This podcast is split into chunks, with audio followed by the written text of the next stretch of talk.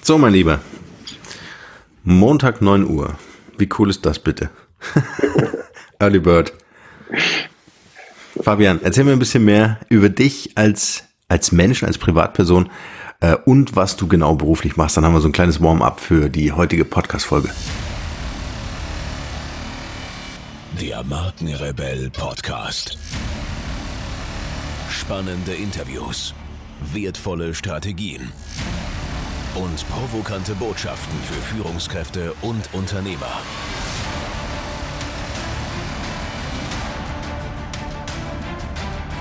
Stell dich den Herausforderungen der Digitalisierung und setze als Marke ein Zeichen. Von und mit Markenrebell Norman Glaser. Ja, also wo fange ich da an? Also in erster Linie bin ich hier CEO bzw. Geschäftsführer äh, bei Safdesk. Wir machen eine Buchhaltungssoftware. Ich privat ähm, bin mit, mit Herz und, und Kopf Unternehmer ähm, in erster Linie. Und wenn dann Zeit bleibt, dann mache ich gerne Sport. Habe früher ganz viel Handball gespielt, dafür reicht es heute leider nicht mehr. Jetzt versuche ich im Sommer mir die Zeit mit Wakeboarden zu vertreiben, beziehungsweise den Kopf frei zu bekommen. Ähm, Im Winter dann eher im, im Schnee. Ähm, ich wohne hier im schönen Schwarzwald, beziehungsweise am Rande des Schwarzwalds. Deswegen ist es auch nicht so ganz so weit. Ja, das ist in erster Linie das, was ich tue. Sehr cool. Äh, Wakeboarden, hast du gesagt? Ja, genau. Sehr cool. Hast du ein eigenes Boot? Nee, Boot nicht, aber wir haben hier in, in Freiburg, also nicht weit weg, so eine Anlage auf dem ah, See okay. drauf. Da fährt man so einen Kreis und ich kann auch so ein paar so Kicker drüber springen. Das macht eigentlich, das ist ganz cool und deutlich einfacher und auch vor allem günstiger als mit einem Boot. ja, das stimmt. Ja, das stimmt. Wenn, dann brauchst du ja gleich wieder so ein Mastercraft mit, weiß ich nicht, 800 Liter Wasser, um die Welle hinten zu erzeugen. Ja, stimmt. Ja, du kennst dich aus, ne? Bist du auch, bist du auch Wakeboarder?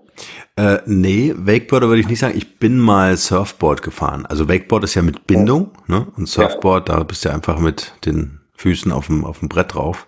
Ja. Aber, aber es war eine, es war eine, eine richtig coole Zeit. Wir hatten so einen, so einen Typen, der hatte so ein Mastercraft-Boot, deswegen konnten wir da mitfahren, hat dann irgendwie 800 Liter Wasser getankt, damit es äh, tiefer im Wasser liegt und die Welle höher ist. Und dann hat er so abgefahrene Sachen gemacht, wie äh, hat seiner Frau gesagt, kannst du weiterfahren? Ist dann während der Fahrt hinten ausgestiegen mit seinem Board in die Welle, ja. hat da gesurft äh, und wenn, als er keine, keinen Bock mehr hatte, ist er dann auch wieder rein ins Boot und das alles während der Fahrt. Also es war so ein bisschen James Bond für mich. Sehr geil. aber, aber es ist so unfassbar anstrengend. Also es ist körperlich äh, wirklich Fitnessstudio pur. Absolut. Also in welchen, auch, auch das Wakeboarden, wenn du dich wirklich ja, ja. dein ganzer Körper mit über deine Arme gezogen wird mhm. ähm, und du auch noch ein bisschen Ambition hast, da ein paar Tricks zu machen. Ja. Also ist wirklich ein ganz Körper-Workout und manchmal, also ich habe häufig, also gerade am Anfang der Saison, habe ich am Anfang äh, wieder unglaublichen Muskelkater ähm, von Muskeln, die du normalerweise nicht, nicht kennst. ja. ja. Und übrigens, seine Frau, also von der Story gerade, äh, ist, glaube ich, sogar deutsche Meisterin im Wakeboarden. Ach, krass. Ja, und die äh, kurven immer hier im Schwarzacher Main liegt das Boot und dann äh, kurven die da rum. Also sehr beeindruckend, was da alles geht an Sprüngen und so weiter. Aber wie hart auch so eine Landung sein kann. ja, das stimmt. Das stimmt. Ja, äh, irgendwann müssen wir auch noch so ein Boot kaufen, das ist echt, oder ein Jetski mindestens, weil wir wohnen hier auch direkt einmal rein, ne? Ja. Und da gibt's auch sonntags regelmäßig Leute, ein Freund von mir hat auch ein Jetski, äh, die da eben auch rumtouren. Und das muss schon auch cool sein. Also. Ja, absolut. Ja, ja vor allem mit Boot nimmst du ein paar Freunde mit, ne? Und äh, äh, nutzt den Sommer. Also ja. Ich weiß nicht, weiß nicht, wie es bei euch mit den Schleusen ist. Ich glaube, das ist so ein bisschen nervig, wenn du ein bisschen Strecke machen willst, dass du dann jedes Mal so 20, 30 Minuten an so eine Schleuse verbringen musst. Ja. Gut. Das ist ja auch so. Ja. Aber wir waren gerade bei, bei harten Landungen. Äh, äh, gibt es so, oder, oder bevor wir dazu kommen, bevor wir dazu kommen, vielleicht erklärst du nochmal ganz kurz, äh, was ihr bei Safdesk genau macht. Vielleicht noch einen kleinen äh, Link. Wir haben euch ja mit, oder ihr habt uns ja mit dem, ähm, unserem Podcast unterstützt, mit einem, mit einem Werbespot. Ich habe auch in einem Werbespot erklärt, dass wir das nicht so oft machen, sondern dann ganz genau auswählen. Und wir fanden euer Unternehmen so cool, dass äh, wir den Werbespot gesendet haben. Äh, dieses Interview heute ist übrigens äh, nicht Teil des Deals gewesen, sondern ich wollte dich einfach persönlich kennenlernen. ähm, weil ich mich natürlich informiert habe, wer ihr seid und wollte deine Geschichte hören. Deswegen vielleicht noch ein kurzes Intro zu euch, was ihr da gebaut habt. Ja, also Safdesk ist im Endeffekt eine Software, die ein Problem löst, die 99 Prozent der kleinen Unternehmen und Selbstständige nerven ähm, und man das meistens irgendwie nebenbei macht und meistens auch viel zu spät. Ähm, sprechen für Buchhaltung. Safdesk ist eine Buchhaltungssoftware, mit der eben kleine Unternehmen und Selbstständige ihre Buchhaltung selbst machen können.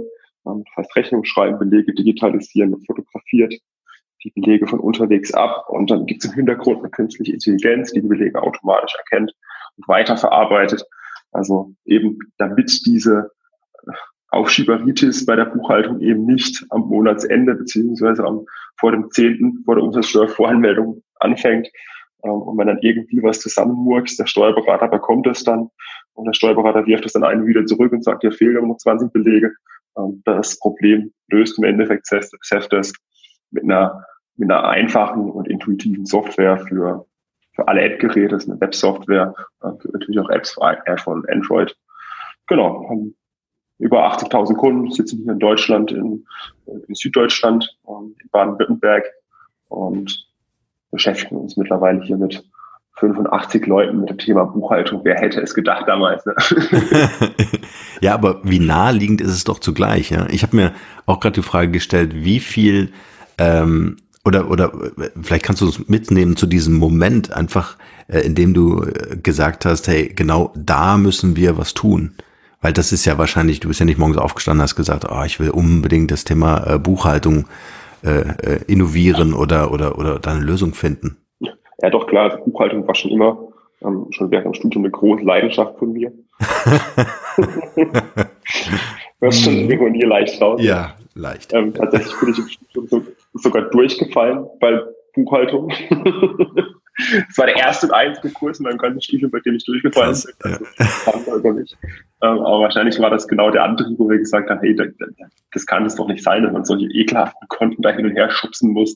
4910 an, ähm, an 8120 buchen. Also das macht doch kein Mensch gerne, sind wir ehrlich. Also ich habe es damals nicht gemacht, ich mache es heute noch nicht gerne, obwohl ich es mittlerweile sehr gut kann. Ähm, also die ganze klassische Buchhaltung. Und als wir damals, also Marco und ich, wir haben die Firma gemeinsam gegründet, als wir uns selbstständig gemacht haben, ähm, haben wir einfach festgestellt, boah, ist das ein nerviges Thema. Wir haben damals Websites gebaut, ähm, AdWords, also Online-Marketing gemacht für andere Kunden. Und ähm, aus einem Softwareprojekt damals ist ähm, Selfdesk heraus entstanden. Damals hat ein Kunde von uns eine Software gesucht, mit der er von unterwegs Rechnungen schreiben kann, Buchhaltung machen, ähm, nicht Buchhaltung, Rechnung schreiben kann und Kunden verwalten kann. Und damals haben wir eben die Software für ihn gebaut. Und das war damals ein schönes, einfaches Projekt für uns, 15.000 mhm. Euro verlangt, also nicht viel für so eine Software, aber viel für uns damals. Mhm. Und ähm, das war so der Startschuss von Safdesk. Über die Jahre hinweg haben wir dann festgestellt, hey, das Produkt, das kann man sich, kann man eigentlich ganz gut weiterverkaufen, also mit dem gleichen Geschäftsmodell wie heute auch. Also das Problem haben viele. Mhm. Viele suchen da eine schöne, einfache, elegante Lösung, um das Thema Rechnungsschreiben damals noch zu lösen. Und über die Jahre dann eben haben wir festgestellt, das, was die Leute wirklich bewegt und wirklich zum Kotzen ist, das ist Buchhaltung.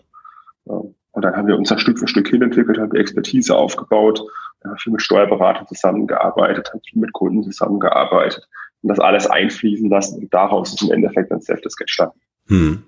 Ist interessant, äh, weil äh, wir hatten so eine ähnliche Geschichte. Wir hatten auch einen Kunden, der, der wollte von uns ein System haben, äh, was wir dann, also es war ein Multitouch-Display. Mhm. Und wir haben dann tatsächlich auch was programmiert und haben das dann auch weiterentwickelt, ähm, aber in eine ganz andere Richtung. Ähm, ich finde immer ganz interessant, weil, weil das ist für mich, wenn, wenn man dazu in der Lage ist, ähm, eine Geschichte, die man so in, also wie soll ich sagen, also dass, dass, dass man im Grunde in der Lage ist, Ideen zu verwerten ne? indem ja. du sie nicht abwertest und sagst, okay, das haben wir jetzt entwickelt, äh, Kunde ist happy, wir haben unser Geld, äh, nächstes Projekt, sondern du gehst her und sagst und erkennst den Wert, den du eigentlich geschaffen hast und kriegst die Transferleistung hin und sagst, okay, krass, da gibt's ja noch viel mehr Leute, ähm, die damit ein Problem haben. Mich würde mal interessieren, so jetzt aus den Jahren der Erfahrung, die ihr jetzt gesammelt habt, ähm, wie siehst denn du die Zukunft eines Steuerberatungsbüros?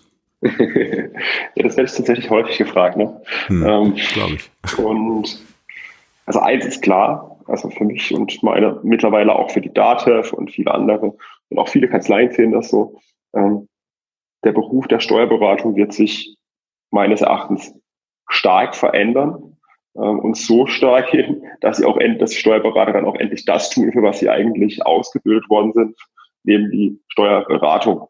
Ähm, und Stand heute verdient eben ein normales Durchschnittssteuerberatungsbüro in Deutschland zwischen 30 und 50 Prozent mit laufender, deklarierender Buchhaltung. Das heißt, das sind dann Buchhalter ähm, und die machen nichts anderes als Belege abtippen. Und das, finde ich, kann es halt in einer digitalisierten Zeit nicht sein, dass man eine Rechnung digital vielleicht sogar schon bekommt per E-Mail, ähm, das Ding wieder ausdruckt, in, in Leitsordner abheftet, vielleicht sogar noch so Poststempel drauf ne? oder Gebuchtstempel. Ähm, und dann bringt man einmal im Monat so einen Leitsordner oder schlimmstenfalls sogar einen Schuhkarton ähm, zum Steuerberater und der tippt das ganze Zeug wieder ab. Das finde ich, kann es echt nicht sein. Und das, da wird sich auf jeden Fall einiges tun. Ich denke sogar, das wird das nicht von heute auf morgen gehen. Also man darf nicht vergessen, die Steuerberater sind auch ein sehr ähm, geschützter Bereich in Deutschland. Ähm, beispielsweise kein Land der Welt hat eine Steuerberatergebührenverordnung. auch interessant. Ja. ja. Also in den nächsten fünf Jahren werden auf jeden Fall, da wird sich einiges tun. Die deklarierende Buchhaltung wird weniger werden, deutlich weniger, weil das eben künstliche Intelligenz wird das automatisieren. Die Steuerberater werden eher zum, zum, zum Coach, zum Berater wirklich als Unternehmerberater und werden da eben dann auch den Mehrwert stiften mit der gestalteten Expertise für die Steuer, aber auch die, für die gestaltende Expertise im unternehmerischen Sinne. Also viele Unternehmer sind halt eben auch keine Zahlen-Junkies.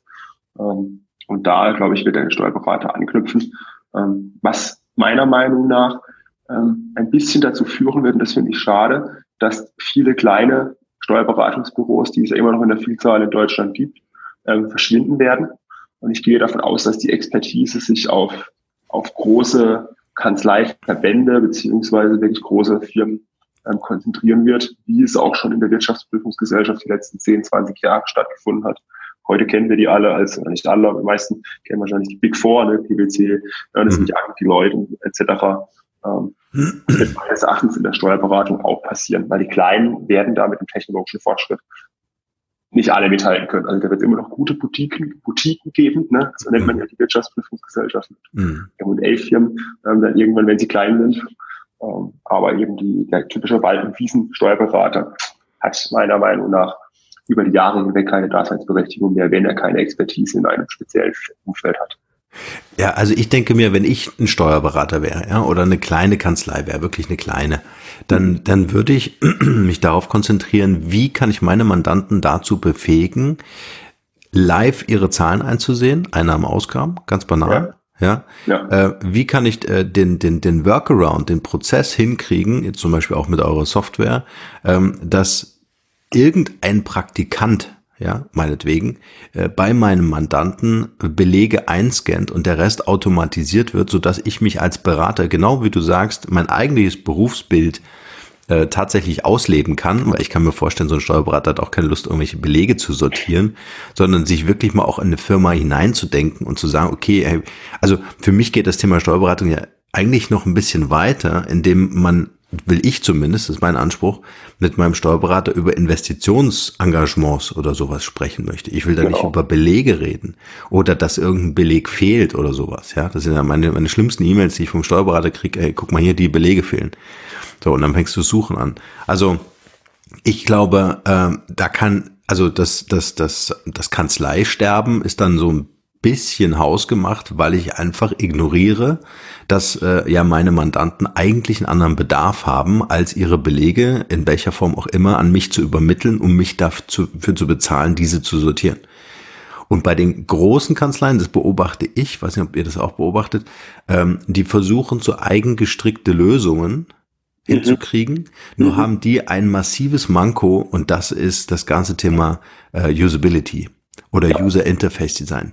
Also die, äh, also meine Kanzlei hat mir einen Zugang geschickt zu, zu ihrem System und dann habe ich, habe ich gesagt, äh, sorry, das sieht aus wie von 1995, da habe ich überhaupt keine Lust, das zu verwenden. Ja, es gibt überhaupt keine Mobile Apps, sondern ich muss das immer am Rechner machen. Das heißt, die gehen davon aus, dass ich so denke wie sie und, und nehme das mhm. einfach so hin, weil es ein Programm ist, was für die Branche offenbar von irgendjemandem entwickelt wurde.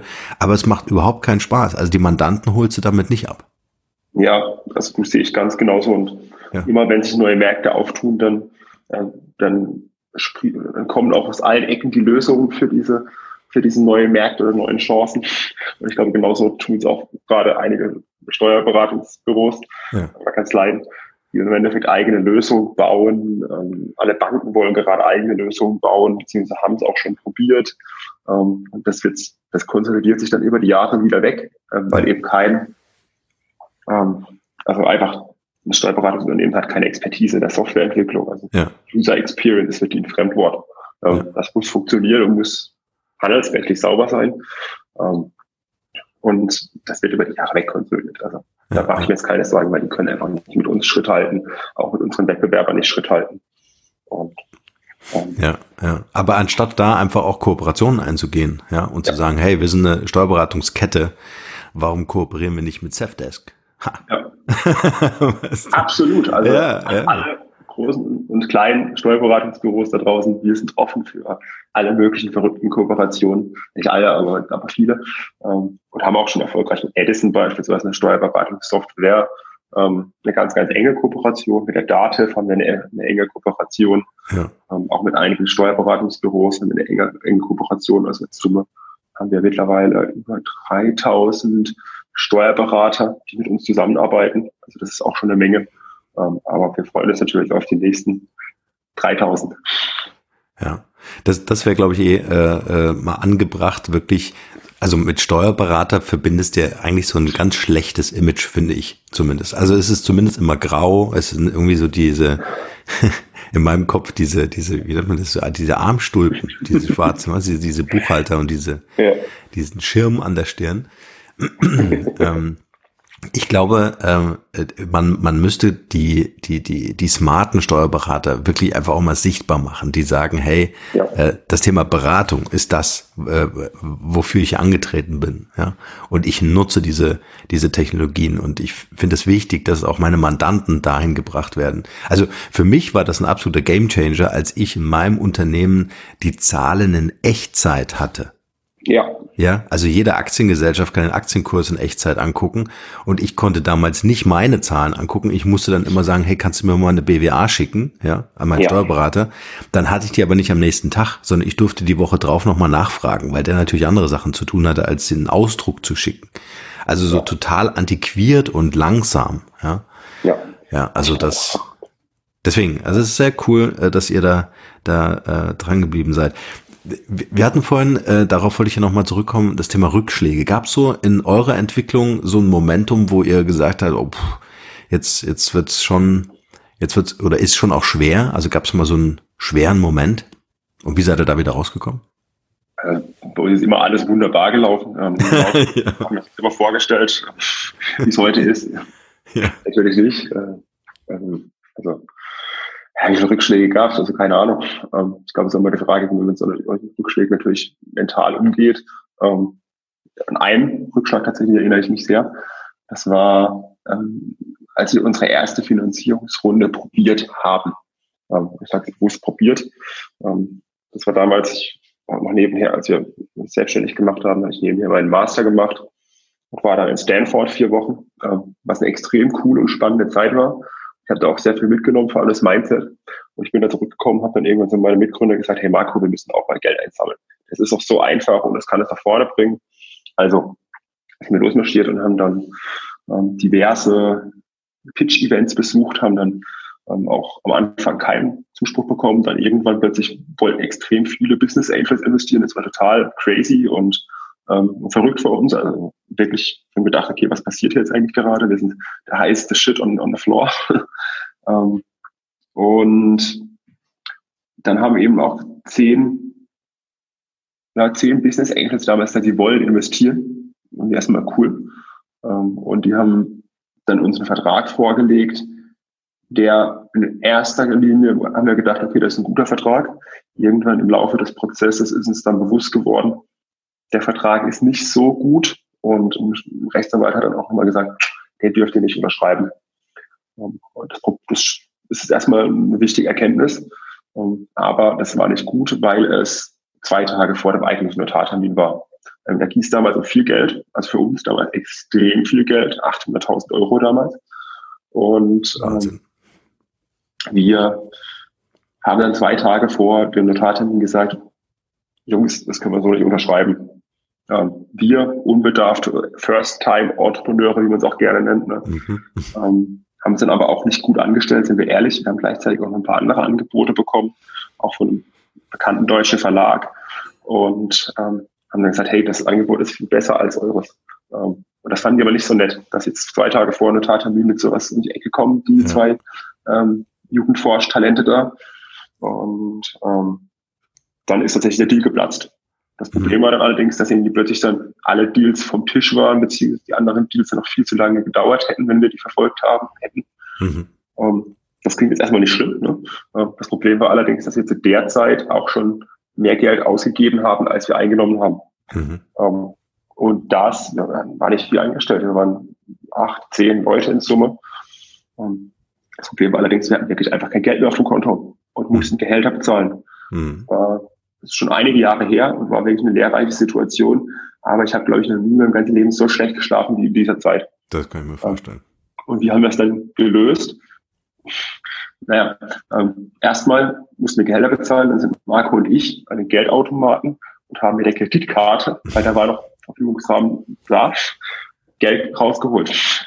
Das hat dann nicht ganz gereicht, aber wir konnten zumindest mal die Festangestellten mit Familie etc., so sind wir das Stück wirklich durchgegangen, bezahlen äh, und haben dann äh, tatsächlich das Gehalt bezahlt bekommen. Und auch ein, ein Deal dann im Endeffekt hat, haben wir dann doch noch auf die Reihe bekommen innerhalb der Kürze, innerhalb der Kürze der Zeit und haben dann von einem Business Angel im Endeffekt 150.000 Euro bekommen und ähm, konnten damit dann eben weiter wieder wachsen und investieren. Aber das ist wirklich eine extrem nervenaufreibende und ähm, sehr prägende Zeit auch für mich, weil eins habe ich in der Zeit gelernt, äh, gehe niemals in Finanzierungsrunden rein ähm, mit einer, also mit einfach kein, kein Geld auf dem Konto und mit einer geschwächten Position. Du musst immer aus der, Argument, aus der Position der Stärke argumentieren können. Ja, ja. Das können wir mittlerweile.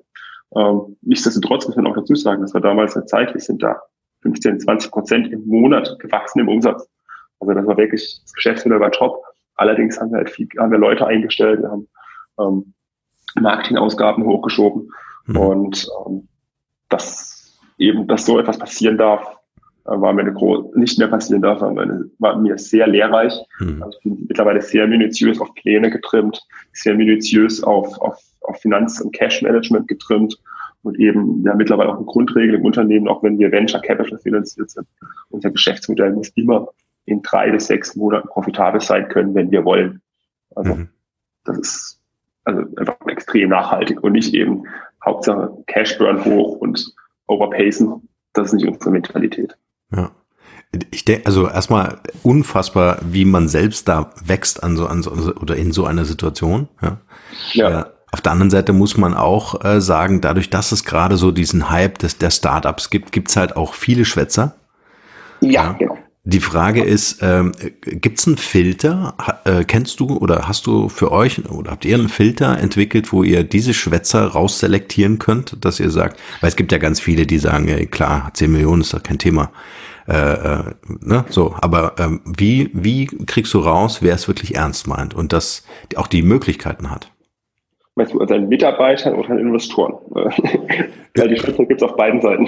ganz, ganz genau, das kenne ich auch. Also das äh, sowohl auf Investorenseite als auch an äh, oder bei den Assistenten, die zuarbeiten, ne? also die das Ganze vorbereiten ja. und hier Pitch Deck einsammeln und so weiter. Äh, da gibt's ja dann auch ganz viele, die, die das eher so als Verkaufsgespräch sehen. Ja? Aber äh, wie kriegt man raus, egal von wem, äh, ob es dann tatsächlich ein guter Business Angel oder Investor ist?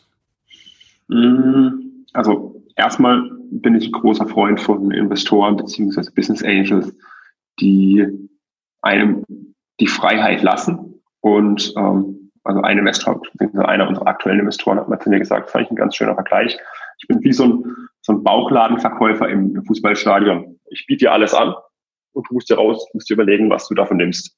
Aber das finde ich eigentlich eine ganz schöne Metapher. Also wenn sobald Leute zu mir sagen, du musst, du musst, du musst, du musst, das muss man wirklich auch manchmal auch tun. Ne?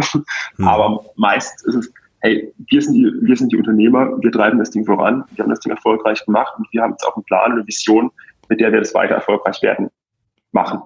Ähm, und entweder du glaubst uns das oder halt eben nicht. Wenn du es uns nicht glaubst und die Zweifel hast, bist du vielleicht nicht der richtige Investor von uns. Mhm. Und dann ist es aber auch okay für uns beide. Ja, und so filter ich mittlerweile die Leute einfach auch ganz knallhart raus. Entweder wir haben gemeinsam eine Vision, die wir verkörpern, die wir leben. Ja. Und natürlich wird nicht alles rundlaufen, natürlich werden wir Fehler machen. Ähm, aber wir werden transparent zu euch sein. Ich habe die gleiche Transparenz von euch. Wenn ihr zwei Sorgen habt, dann sollten wir nicht zusammenkommen. Hm. So die Mentalität bringe ich eigentlich, also versuche ich auch Mitarbeiter zu fil filtern und Investoren. Ähm, und wenn die Leute dann trotzdem sagen, ähm, ich brauche das, das, das von euch, sonst funktioniert das, das, das, das, das, das, wenn ihr halt das und das erwartet, das wollen oder können wir nicht liefern. Ähm, ja. Und so, wir sind auch mittlerweile einfach eine Luxussituation, muss man ganz sagen, wir können uns die Leute raussuchen. Ja. Das ist schön, das war damals nicht so, das ist wirklich froh um jeden, der sagt, ja, ich, ich gebe euch 10.000 Euro. Ne? Ähm, aber ähm, ich glaube mittlerweile, also einfach diese, einfach diese Position der Stärke, die muss man einfach haben, sonst ist man einfach, sonst verliert man. Ja. Auch lang oder kurz entweder Anteile unnötig abgeben man wird sich in eine Position reindrängen, ähm, aus der man nicht mehr rauskommt. Und das ist einfach nervig und macht einfach keinen Spaß mehr. Und dafür bin ich auch nicht Unternehmer geworden. Ja, sehr cool. Also ich höre da zwei Dinge raus. Zum einen kann ich natürlich einen Investor oder Business Angel auch danach fragen und sagen, weiß mir nach, dass das Geld da ist. Ne? Also das ist ja ganz, ja. ganz banal, ganz ratio. Aber was ich noch viel interessanter finde, ist das, was du sagst. Ähm, äh, ähm, ich nenne das intuitive Kompetenz. Also wenn du ähm, im Grunde in dir fühlst, wow, das sind eigentlich viel mehr Einschränkungen. Das ist überhaupt nicht partnerschaftlich, das ist nicht auf Augenhöhe, sondern da fordert jemand die ganze Zeit. Ähm, und du dann genau wie du sagst, aus der Stärke heraus agieren kannst und sagen kannst, das will ich nicht. Ja? Die schlechteste Position ist die der Abhängigkeit. Das heißt, ich brauche ihn jetzt, um zu überleben. Ja, ja absolut. Aber, äh, aber so wie du rangehst und äh, aus der Situation äh, heraus zu agieren, ähm, äh, finde ich, finde ich, finde ich mega wichtig, weil das ist ja auch das, was du als Mensch, als Persönlichkeit mitbringst, diese Kompetenz und genau weißt und sagst, hey, so fühle ich mich nicht wohl. Das ist keine Partnerschaft, die ich eingehen will. Ja, ja genau. Immer, genau. Venture Capital ist immer was Schönes und alle wollen irgendwie Investoren und Geld einsammeln. Aber man darf sich nicht vergessen, man darf nicht vergessen, A, auch eine Riesenverantwortung, die man da annimmt, wenn man ja. Millionen verwaltet für andere. Ja. Und, ja. und das muss man wirklich auch sorgfältig tun und man ist noch, und man hat natürlich auch eine Erwartungshaltung. Also diese Investoren haben natürlich die Erwartungshaltung, dass sie das Geld ver-x-fachen, also nicht nur verzweifachen, sondern mindestens, mindestens eigentlich drei, vierfachen, im Idealfall verzehnfachen. Und diese Erwartungshaltung muss man auch erstmal befriedigen können. Und solange man das ähm, nicht guten Gewissens, also ich überlege, ich sammle nur Geld ein, wenn ich wirklich es auch als sinnvoll erachte und nicht einfach nur, damit ich Geld eingesammelt habe. Ähm, das finde ich auch eine wichtige Kompetenz als Unternehmer zu haben, weil meistens endet es für irgendjemand also in, in großer Enttäuschung. Ja. Und ich glaube, man muss auch entscheiden, ob man das wirklich will. Ja. Also so ich persönlich für mich würde jetzt nicht wollen, irgendwie, dass ein Unternehmen oder oder oder oder ein Investor noch bei mir in der Firma mit drin sitzt. Mhm. Ja, und mitsteuern möchte. Also es kommt ja immer so ein bisschen darauf an, wie die Vertragskonstellationen sind, ne? welchen Einfluss hat der Investor oder Business Angel dann tatsächlich auf das operative Geschäft oder die strategische Ausrichtung des Unternehmens. Ja. Ähm, in eurem Fall braucht ihr sogar äh, ähm, Venture Capital, weil einfach euer, eure Software entwickelt werden muss, ja, auch skalierbar mit einer Roadmap entsprechend ähm, äh, in die Zukunft gerichtet und ausgerichtet sein muss. Und äh, dann ist es natürlich umso wichtiger, äh, dass die Verträge so sind, dass ihr auch noch als Team, und das ist ja das Invest, das finde ich so ja. spannend. Also die, die Leute haben ja nicht nur in die Idee in eure Software entwickelt, äh, investiert, sondern die haben natürlich vor allem in erster Linie in euch als Team mit euren Kompetenzen investiert. Ja. Genau. Absolut. Also du kann ich auch, ich kann nicht voll und ganz nachvollziehen, wenn du sagst, ähm, ich möchte keine Investoren bei mir drin haben, ähm, weil eben das muss man wirklich wohl überlegt haben und man muss ja. auch wirklich man muss, man muss sich schon gerne quälen, sind wir ehrlich. Also, fordern einen natürlich schon gerne auch, äh, oder ist auch ein gutes Recht. Ja. Ähm, ähm, aber trotzdem muss es immer partnerschaftlich sein. Ähm, ja. Ich fordere sie hier und da auch total gerne und ähm, manchmal sogar mindestens genauso, wie sie uns fordern. Und ähm, man muss das sich schon gut überlegen. Also unser Geschäftsführer braucht Gott sei Dank nicht unbedingt Venture Capital. Das ist mhm. auch gut. Also dadurch, dass wir so nachhaltig und profitabel wirtschaften. Also ähm, ist nicht zwingend notwendig, dass wir nochmal weiteres Geld einsammeln oder auch in der Vergangenheit überhaupt Geld einsammeln hätten müssen, außer zu dem einen Zeitpunkt da. Mhm. Das ist aber eine andere Geschichte. Ähm, deswegen, für uns ist es einfach eine Riesenchance, um einfach nochmal die, die Projekte zu tun, die jetzt in den nächsten ein, zwei, drei Jahren erst eben wirken. Ähm, und es gibt uns einfach nochmal Handlungsspielraum. Das, ja. Und muss auch ganz klar sagen, wir sind extrem happy mit den Investoren, die wir haben. Das hat ja. in der Vergangenheit gut funktioniert. Ähm, natürlich hatten wir, haben und hatten wir auch unsere Differenzen bei Themen, aber es ist immer partnerschaftlich. Wir diskutieren hart an gewissen Themen, aber irgendwann ähm, ist, ist auch, haben wir weiterhin die Freiheit, um, um die Entscheidung selbst zu treffen und eben nicht dieser strategische Druck von einem beispielsweise ja. einem Verlag oder ähm, wenn jetzt eine Steuerberatungsgesellschaft bei uns investiert hätte. Mhm. Das ist einfach ein anderes Investment, wie wenn jetzt jemand äh, ein Wagniskapitalgeber bei einem investiert. Ja, und ich meine, ihr habt den Beweis ja angetreten. Ja? Also wenn die Firma wächst und, äh, und auf Expansionskurs ist, dann macht ihr irgendwas richtig. Also da einzugreifen ist ja schon äh, grob fahrlässig.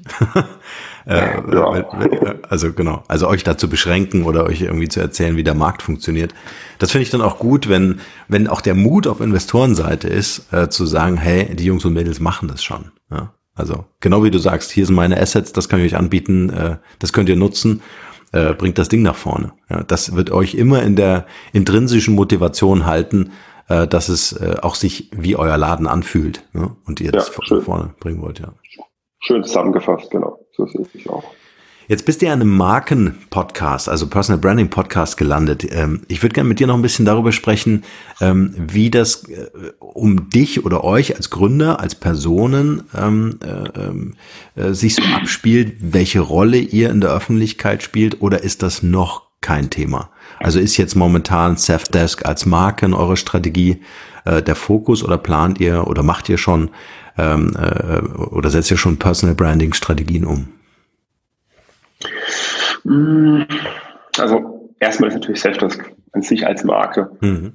das Wichtigste für mich überhaupt. Also neben mir persönlich oder irgendwelchen anderen Individuen finde ich es immer wichtig, dass es hier um Selfdesk geht. Und das versuchen wir Stück für Stück auch aus Branding-Strategien. Ähm, jetzt gerade beschäftigen wir uns auch, oder schon seit eineinhalb Jahren beschäftigen wir uns immer stärker mit dem Thema, komme ich aus der klassischen Online-Marketing, Performance-Ecke. Ähm, das reicht halt irgendwann nicht ganz aus. Nichtsdestotrotz haben wir natürlich auch eine PR-Agentur, die immer wieder sagt, hey Fabian, du musst da hier, du da reinkommst und ähm, ich habe da einen Speaker-Platz-Slot für dich hier rausgeschlagen. Das machst du, das ist gut. Ähm, ja, okay, dann mache ich das halt eben, mache ich das auch gerne.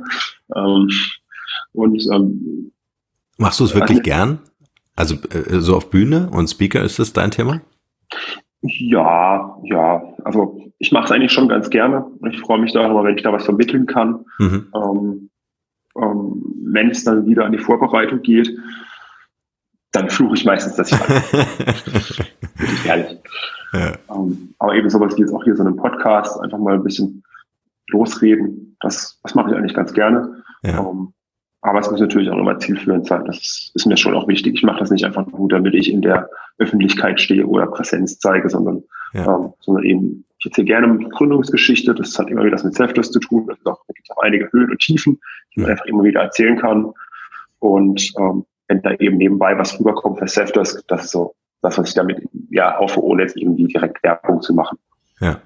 Ja, es, es, es gibt ein, ein ganz anderes Feeling. Das finde ich so interessant. Ich äh, äh, habe ja so mein, mein, meinem ersten Berufsleben, das ist ja jetzt mhm. dann Second Life, ähm, äh, in meinem ersten Berufsleben Marken entwickelt, also richtig Corporate Brands. Ja. Und ähm, es fühlt sich ganz anders an, seitdem ich das Thema Podcasting und mit dem Markenrebell unterwegs bin und Personal Branding für mich eigentlich viel wichtiger ist, weil, weil ich dann auch mit Menschen zu tun habe und es geht dann auch um die Menschen. Ja, ähm, find, ja finde ich es total interessant, dass sich für mich das Bild der Marke verändert, wenn ich die Person kenne oder das Gefühl habe, ähm, äh, Interview zu hören von einem CEO oder Gründer oder so, ja, dann verändert sich für mich das Markenbild komplett. Also das eine war anonym, ja, Safdesk, Buchhaltung, okay, habe ich verstanden, äh, künstliche Intelligenz, also ganz weit vorne, auch technologisch, ja. Aber jetzt so mit dem Interview, ähm, äh, fühlt sich das für mich ganz anders an. Also es ist viel lebendiger, es sind Menschen dahinter auf einmal und auch mein, mein Sympathieempfinden dir gegenüber äh, ist, ist äh, viel intensiver, weil ich dann ja sagen kann, hey, der Typ ist cool, ich muss die Software mir äh, auschecken. Weißt du, was ich meine? Also es ist, ja, du bist viel näher an mir dran dadurch. Ja, ja, ja kann, kann, kann ich auch, also fast es was sehr schön zusammen, muss ich sagen. Ähm, was, genauso sehe ich es eigentlich auch. Also auch ja. wenn ich andere Marken wahrnehme. Ich glaube, ich, ich finde auch, dass da hat sich an sich das Branding-Thema in den letzten 10, 20 Jahren auch nochmal sehr stark geändert und Total. ändert sich nach wie vor noch. Also ja, ja. sprich immer über Personifizierung etc. etc. Ähm, und ich finde das, das ist tatsächlich so, dass man einfach, also dieser Seitenbacher Radiospot. Komisch, den höre ich jetzt zum zweiten Mal. Ich hatte äh, mit der Felicia Mutterer ähm, ja. ein Interview vor ein paar Tagen und äh, sie nannte den auch, ist so lustig. ja. ja. Das, es bleibt einfach im Kopf, man hat eine ganz andere emotionale Bindung zu dem Thema. Ähm, deswegen sage ich auch immer, also ich muss mich da nicht irgendwo reindrängen, aber ich sage dann trotzdem schon, schon zu unserem Marketing, wenn ihr irgendetwas habt, wo ich, wo, wo ich einen Mehrwert stiften kann. Ja. Ähm, ich stelle mich vor der Kamera, ich erzähle sonst irgendetwas von mir so ein Podium, ist mir scheißegal. Versucht einfach nur einen Mehrwert für euch darin zu sehen. Ja. Und es muss auch nicht immer nur ich sein, es kann auch ein Mitgründer sein, es kann auch ein anderer, es können ja. auch Kunden sein, es können auch ähm, Mitarbeiter sein. Ähm, versucht das wahrzunehmen, weil das ist ganz anders, wie wenn, wenn, wenn eine persönliche Geschichte erzählt wird. Ja. Einfach nur hier Marketing, Message, Message, Message, Push, Push, Push, Push, Push, das nimmt doch kein Mensch mehr mittlerweile wahr. Ja. Also wie viele Billboards gibt's mittlerweile? Also hier in Deutschland geht's ja noch, aber wenn du durch USA fährst, das ist schrecklich. Ja, absolut, absolut. Und äh, ich sehe auch die, die Mitarbeiter im Unternehmen, jetzt seid ihr bei 85, das sind ja unfassbare Assets, die da schlummern. Ja? Also nimm mal jeden Mitarbeiter, der bei Facebook ein paar Freunde hat und äh, rechne dir das mal hoch, was allein die Mitarbeiter für eine Reichweite haben. Und jetzt stell dir vor, äh, deine Mitarbeiter werden zu Markenbotschafter deines Unternehmens. Ja. Das ist äh, ein, ein, ein, ein, ein ganz spannendes Thema, gerade äh, bei der Telekom nämlich das war äh, die, die er aufgemacht haben und gesagt haben, pff, klar, können die Leute äh, erzählen, ja. Und dann gibt's halt, äh, hörst du hier und da in Podcast-Interviews äh, Leute von der Telekom, die einfach sagen, hey, ich baue mich hier gerade als Personal Brand der, der Telekom auf, weil das einfach so ein geiler Laden ist. Und das ist aber eine Eigendynamik. Es ist keine Kampagne, die geschnürt wurde, sondern die Leute machen das aus freien Stücken, weil sie den Laden cool finden. Ja. ja. Und, und das, äh, das begeistert mich so, weil das sind alles Ressourcen, die ja da sind, da brauchst du ja kein großes Marketingbudget investieren ins Außen, weil die Leute ja alle tagtäglich irgendwie mit deiner Marke und deinen Themen äh, hantieren und den Laden cool finden, sonst wären sie ja nicht da.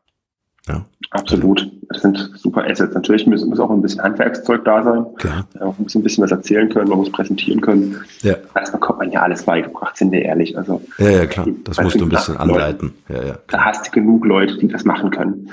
Oder musst du einfach anleiten, ein bisschen System dahinter zu bekommen. Aber wir sind da auch noch völlig in den Kinderschuhen. Also, das das ist doch schön, wenn noch so viel Polizei da ist. du, das äh, geht, glaube ich, ganz vielen Unternehmen so, weil das Bewusstsein entsteht jetzt erst, habe ich den Eindruck. Ja. Also es gibt natürlich äh, mit Sicherheit da so ein paar First Mover, die das vor Jahren schon angefangen haben, aber dieses alle sprechen über das Zeitalter der Digitalisierung. Ich glaube, der Zug ist durch. Ne? Also die Revolution hat schon längst stattgefunden. Wir sind schon mittendrin. Ähm, jetzt äh, reden wir über das Zeitalter der Selbstdarstellung und wir bemerken jetzt äh, mit, mit TikTok und, und, und YouTube und den ganzen sozialen Netzwerken, dass es extrem wichtig ist, auch für unser eigenes Berufsleben, für unsere Karrierechancen, äh, dass wir uns mal um uns als Marke kümmern und was ist, wofür stehen wir, ne? für welche Company setzen wir uns ein, für welche Brand stehen wir und dann wirklich Position zu beziehen und zu sagen, ich bin hier angetreten, weil ich diesen Laden nach vorne bringen möchte, weil es, weil es cool ist, hier zu arbeiten. Und deswegen ja. bringe ich diese Botschaften rüber. Ja? Also ich glaube, das ist eine ganz spannende Entwicklung. Apropos Entwicklung, ja. gibt es was, was ihr gerade bei Safdesk oder du jetzt im Speziellen, gibt es irgendein Projekt, wo du sagst, hey, das ist mein Passion Project, äh, das will ich gerade innerhalb des Unternehmens umsetzen oder äh, das kommt in Zukunft? Hm, also ich, ich persönlich habe gerade extrem viel Fokus auf das ganze Thema HR cool. ähm, in Summe. Und mhm. da tatsächlich beschäftigen wir uns auch gerade mit äh, Employer Branding und, ja.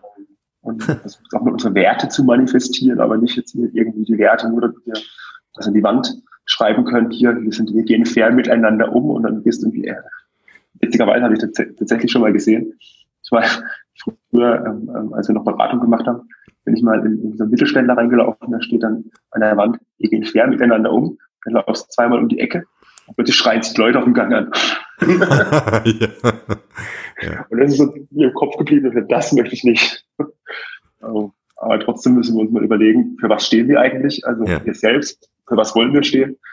Ähm, das war intuitiv immer richtig und ich glaube, am Anfang ist auch nicht wichtig, sich mit sowas zu beschäftigen. Aber je, je mehr du von innen nach außen tragen willst und je heterogener diese, äh, diese Masse wird, also je mehr Leute man wird, muss man sich auch damit beschäftigen. Das machen wir jetzt gerade und versuchen das dann eben halt auch durch Kampagnen, ähm, durch, ähm, durch Stellenseite, also Karriereseite stark nach außen zu tragen. Das ist zum Employer Branding. Ähm, da beschäftigen wir uns gerade sehr stark damit, aber dann auch natürlich einfach mit Recruiting. Also das ist wirklich performance-orientiert. Wir müssen einfach die besten Talente hierher nach Offenburg bekommen. Das ist auch eine Herausforderung. Ja, ähm, ja. Aber wir bekommen das eigentlich ganz gut hin. Ähm, gleichzeitig natürlich auch die auch eine Masse einfach herbekommen und wir schauen uns jede Woche hunderte Leute an, hunderte, wirklich hundert. Wahnsinn. Und sind mit denen in Kontakt, screen die, telefonieren mit denen und schaffen es halt trotzdem nur fünf bis fünf, also aktuell, also wir heiern schon ganz gut, fünf bis zehn Leute im Monat einzustellen. Und ähm, das ist schon echt eine Herausforderung und einfach ganz viel Sales, ganz viel Relationship Management ähm, und ganz viele Prozesse, die wir da aufbauen mussten. Ähm, und dann gleichzeitig, was ja auch wichtig ist, oder was, was eigentlich noch viel, was noch viel, viel wichtiger ist als das eigentliche Recruiting, ist, die bestehenden Mitarbeiter abzuholen, auf das nächste Level zu bekommen. Wir sind jetzt gerade in der Transformation, Transformation ist übertrieben, haben uns auch für ein Unwort eigentlich. Ähm, aber einfach müssen schauen, dass wir jetzt nicht halt eben in der Bundesliga spielen, sondern like Champions League Niveau hier reinbekommen. Und da, wir haben einfach sehr, sehr viele junge, gute Talente. Die muss man jetzt ausbilden, die muss man coachen, die muss man ähm, raus auf Schulungen schicken.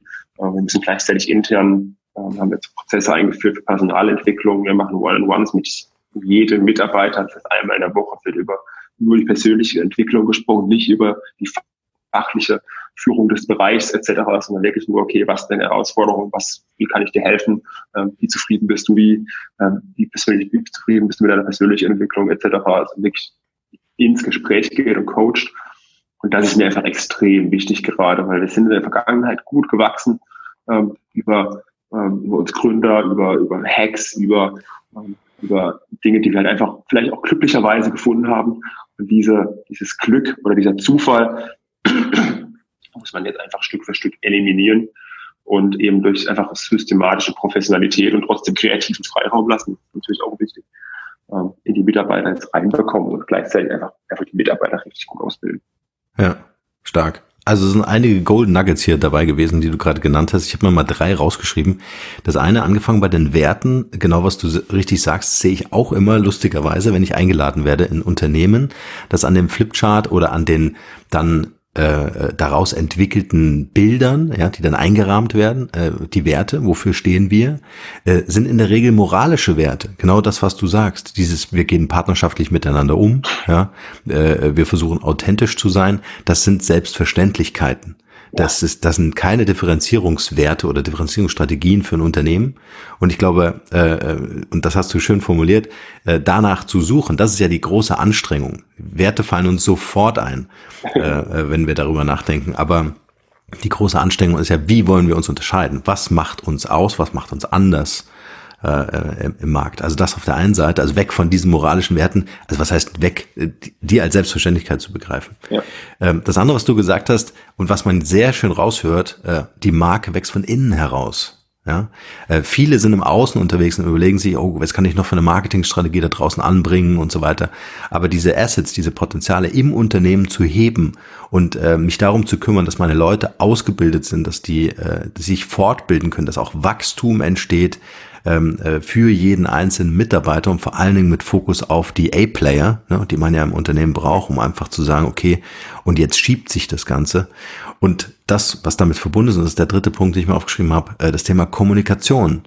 Äh, du hast gesagt Transformation äh, oder auch Veränderung oder diese ganzen Change-Prozesse. Ich habe eine Podcast-Folge dazu gemacht. 95 Prozent scheitern, weil die interne Kommunikation nicht funktioniert, weil die, ja. das äh, natürlich auch viel mit der Unternehmenskultur zu tun hat und die unterliegt ja einem ständigen Wandel. Allein schon, wie du gesagt hast, ganz viele Leute neu dazukommen ja, die natürlich Einfluss nehmen auf die, die Kultur, weil die irgendwas mitbringen, weil die woanders natürlich schon gearbeitet haben, weil die eine gewisse Erwartungshaltung haben und so weiter und so fort.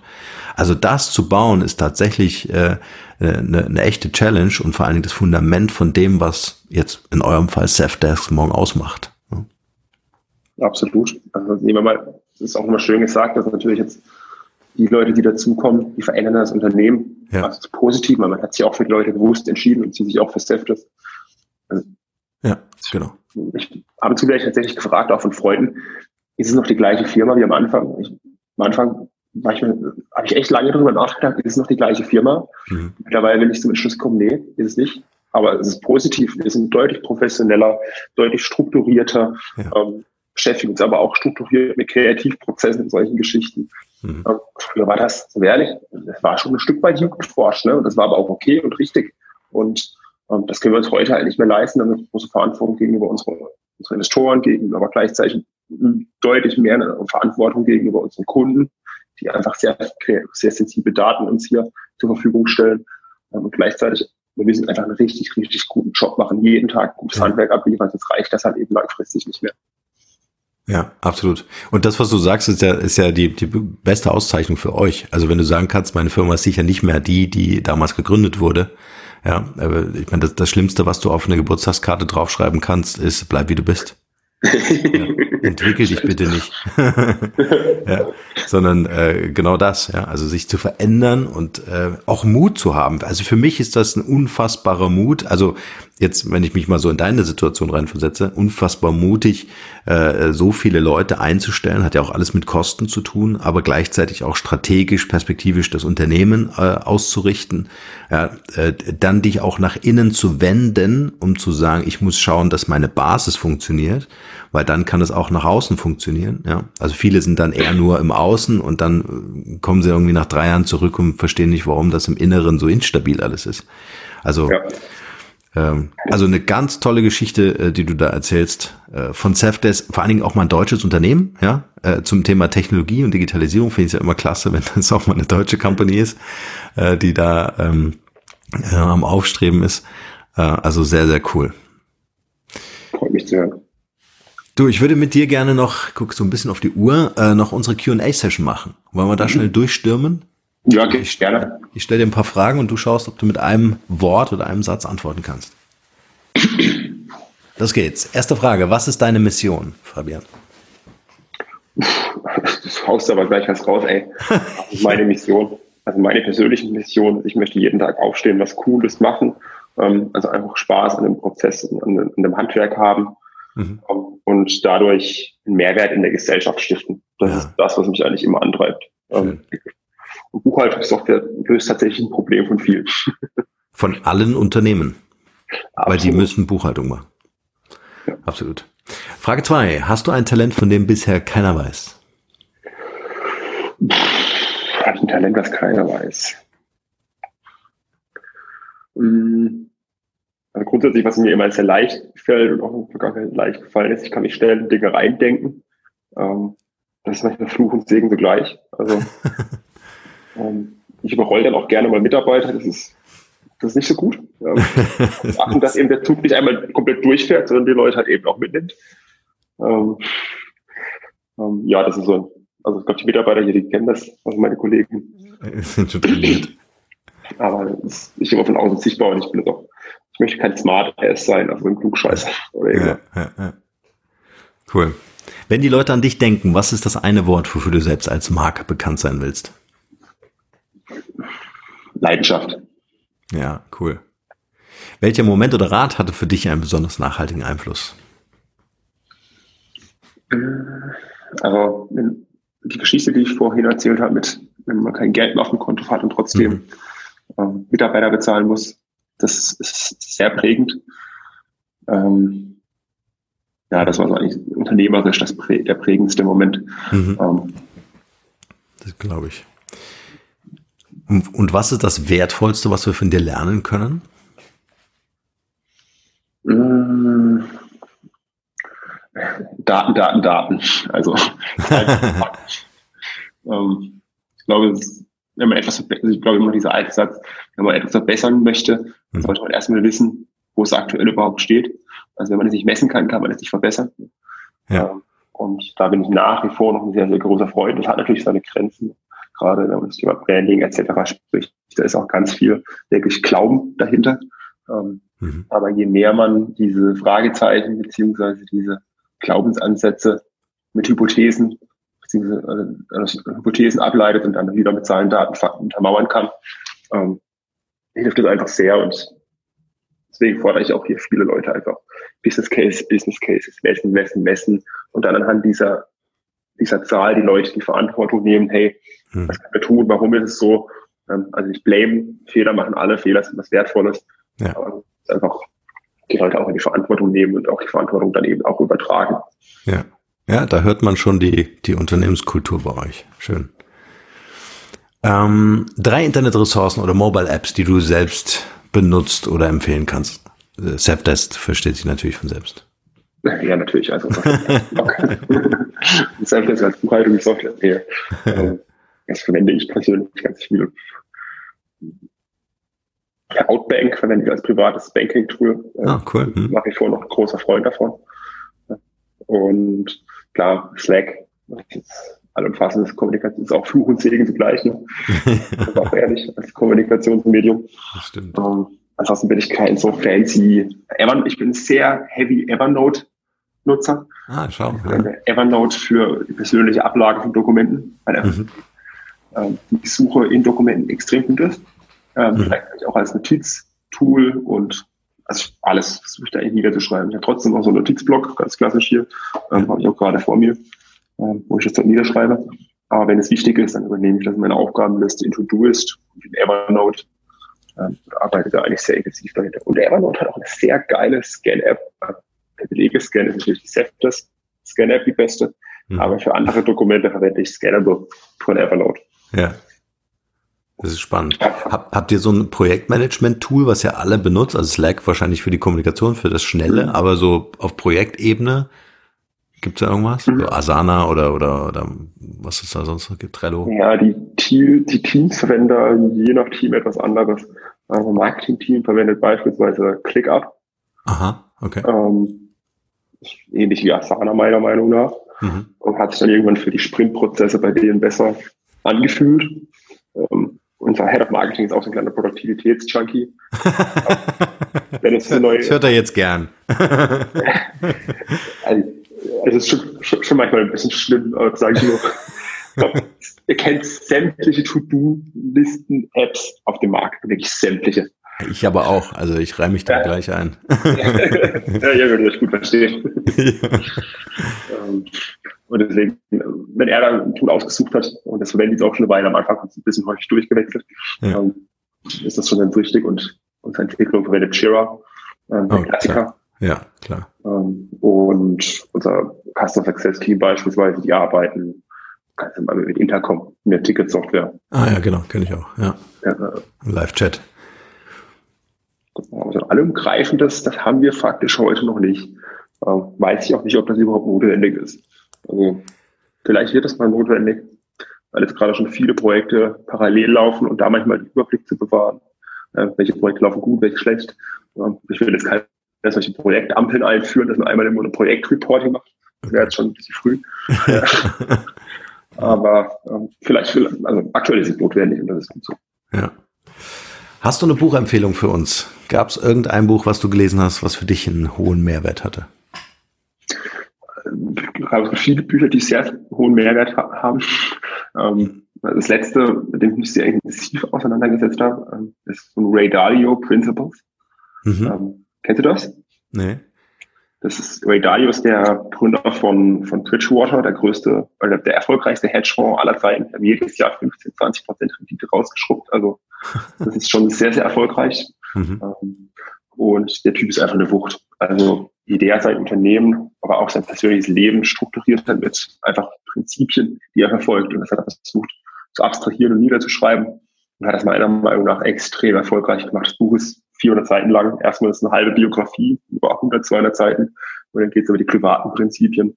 Und dann geht es irgendwann über die geschäftlichen Prinzipien weiter. Ähm, und das war für mich extrem wertvoll und hilft mir jetzt gerade auch wirklich sehr, ähm, also denke ich, diese Rolle des CEOs zum ersten Mal jetzt wahrzunehmen. Oder ja. früher Gründer ist eine Sache, aber dann wirklich CEO zu sein, ist nochmal eine andere Herausforderung. Und das finde ich ein super Buch. Ich habe die Zusammenfassung nochmal gelesen. Ich habe mir ähm, nochmal das Hörbuch nochmal geholt, bin da nochmal mittendrin, das zweite Mal. Es ist so wertvoll, was da drin steht. Ja. Kann ich jedem empfehlen. Also egal in welcher Lebensphase er sich befindet. Ich finde, da kann man extrem viel mitnehmen. Ja. Stark auch deine Erkenntnis, ne? Also vom Gründer zum Unternehmer äh, ist halt einfach ein Berufswechsel, den du selbst in deinem eigenen Unternehmen machen musst. Ja. Absolut. Ja. Absolut. Früher hat mir noch gereicht, die 80 Prozent ähm, schnell, schnell, schnell. Ja. Hauptsache es funktioniert. Ja. Reicht halt mittlerweile nicht mehr. Mittlerweile ist halt, ist sind nicht gut genug. Ja, ja, stark. Welche drei Interviewgäste würdest du uns empfehlen für diesen Podcast? Wen würdest du hier gerne mal hören? Hm, wen würde ich gerne hören hier? Ich habe natürlich ein paar Unternehmerfreunde, die ich finde, die haben auch eine sehr spannende Geschichte zu erzählen. Ja. Der Matthias Leibitz von Titan. Ähm, ich finde die auch super spannend. Ähm, der macht ähm, Torwarthandschuhe für, für Fußballer. Mhm. Das mal, als weil er selbst Torwart war, Fußballtorwart, ähm, hat sich immer geärgert, dass er bei großen, bekannten Marken für Geld ausgeben muss für Handschuhe und es mittlerweile über 100 Euro kosten. Mhm. Und ähm, alle paar Monate müssen die wechseln. Er sagt, das muss ich doch selbst machen. Äh, wie kommt man auf eine verrückte Idee, gegen die großen Marken da anzukämpfen ja. und anfangen selbst Torwarthandschuhe zu produzieren? Ja, das ist wirklich verrückt. Es hat lange gedauert, bis es wirklich erfolgreich geworden ist. Und dann hat es irgendwann angefangen zu fliegen. Ähm, und ich finde es auch beeindruckend von ihr, wie, was für eine Beharrlichkeit er ja. kann an dem ja. Projekt. Ja. Ähm, obwohl es wirklich zwei, drei Jahre so mittelmäßig gelaufen ist. Und ähm, dann irgendwann ist der René Adler eingestiegen bei ihm als Business Angel. Ne? Mhm. Ähm, und dann hat sie nochmal richtig Schub bekommen. Jetzt hat er gerade noch, ja, ich weiß nicht, ob ich das sagen darf. Äh, ich sage es trotzdem. äh, beziehungsweise, ähm, es ist auch öffentlich, ich weiß nicht, wie ich mich dazu äußern darf. Ähm, der bekannte, äh, es gibt hier einen Olli Kahn, ja. ähm, der findet den Namen nicht so gut. Und ähm, wir haben jetzt gerade eine Klage laufen. Ähm, Ehrlich? Ja. Anstatt da mitzumachen. Also ich finde das immer sehr, sehr witzig. Ja, ja. das mitzumachen. Aber gut, naja. Vielleicht äh, fand er die Idee so geil und fand es so schade, dass er nicht von ihm war. Wer weiß. Ja, da läuft auf jeden Fall jetzt gerade im Prozess, aber beeindruckend. Ähm, mit, ja. Also wie man tatsächlich in so einem alten, eigentlich total gesättigten, gesetzten Markt ähm, jetzt wirklich den Markt aufrollen kann mit so einer klassischen Direct-to-Consumer-Geschäftsmodell, ja. wobei als er angefangen hat, gab es den Begriff Direct to Consumer noch nicht so richtig. Und das läuft richtig gut. Ähm, also finde ich echt spannend. Sehr cool. Habe ich mal aufgeschrieben. Mhm. Fehlen noch zwei. Fehlen noch zwei. noch. ähm, sonst die Jungs für Chindo finde ich eigentlich auch ganz spannend. Ähm, also mhm. der Matthias Henze, ähm, der hat auch eine sehr cool, also einige coole Geschichten zu erzählen und äh, beschäftigt sich auch sehr stark mit dem Thema Branding, habe ich auch viel dafür gelernt, wenn ich ehrlich bin.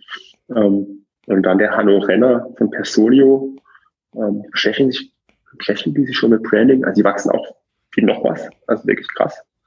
Ähm, und haben auch innerhalb von kürzester Zeit jetzt ein Unternehmen mit 200, 300 Mitarbeitern, ich weiß schon gar nicht genau, wo die stehen, ähm, aufgebaut. Ähm, und ich weiß auf jeden Fall, die, die sich mit dem Thema Employer Branding beschäftigen, weil es eine HR-Software ist. Ne? Mhm, mhm, ähm, und den also die Geschichte finde ich auch spannend. Cool. Aufgeschrieben und wir wollen mal Kontakt aufnehmen, mal sehen, was da geht. ja, also für ein Intro brauchst du gerne melden. Ja, gerne. Super. Fabian, wir sind am Ende unseres Interviews. Ich fand's super, äh, super angenehm, einfach super sympathisch und äh, ich danke dir von Herzen, dass du so offen auch über eure, euer Unternehmen und über die Herausforderungen gesprochen habt. Äh, ich drücke euch ganz fest die Daumen und bin überzeugt, dass Safdice durch die Decke gehen wird und weiter wachsen wird äh, mit Hilfe der, wer auch immer, Business Angel Investoren äh, oder jetzt hier durch diesen Podcast. Ich schiebe das immer gern mit an, äh, wenn mir einfach das Modell gefällt. Und ich würde dir das Schlusswort überlassen mit der Frage, was ist dein bester Tipp für ein glückliches und erfülltes Leben? Ich glaube, erstmal muss man wissen, was man möchte. ähm, was einem Spaß macht, was einem das Leben bereichert. Es gibt ein bekanntes Buch hier, die Big Five for Life. Ja. Finde ich auch, by the way, ein ganz gutes Buch. Ähm, auch schön geschrieben. Ja, wenn man weiß, was man wirklich möchte im Leben und was einem Spaß macht. Ähm, ein kleiner Tipp am Rande, es sollten meistens die, also der Prozess sollte einem Spaß machen und man sollte nicht irgendwie Ergebnissen hinterher eifern. Ähm, man ist schon wichtig, dass man ergebnisorientiert ist, aber äh, wer Spaß hat an Unternehmertum, wer Spaß hat an, an Wakeboarden, wer Spaß hat an, an Employer Branding, an, an Markenaufbau, äh, der hat immer was zu tun, hat immer Spaß in seinem Leben. Egal ob ob es gut oder schlecht läuft. Das finde ich ganz finde ich ganz, weil hilft mir zumindest. Ich habe viele andere gesehen, die irgendwann Dinge erreicht haben oder eben noch nicht erreicht haben und dann sind sie daran zugrunde gegangen. Ja. Stark. Hey, cooles Interview. Vielen Dank, Fabian. Und äh, wir werden sicherlich irgendwann mal noch ein Update machen, um zu sehen, wie es euch geht. Ja, freut mich. Hat Spaß gemacht. Dankeschön. Danke dir. Ciao. Ciao.